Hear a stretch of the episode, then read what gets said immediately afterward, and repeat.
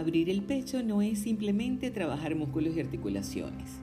Trabajar con la zona del tórax y la cintura escapular nos permite vincularnos con aspectos energéticos y emocionales de nuestra vida. A la hora de practicar asanas, el maestro Yengar menciona que debemos intentar siempre extender y expandir el cuerpo. La extensión y la expansión traen espacio y el espacio trae libertad. La libertad es precisión y la precisión es divina. De la libertad del cuerpo viene la libertad de la mente y luego la libertad última.